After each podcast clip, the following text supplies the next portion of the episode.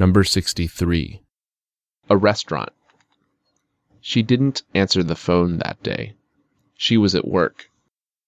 She called me and apologized after she got off work. We decided to have dinner at a restaurant.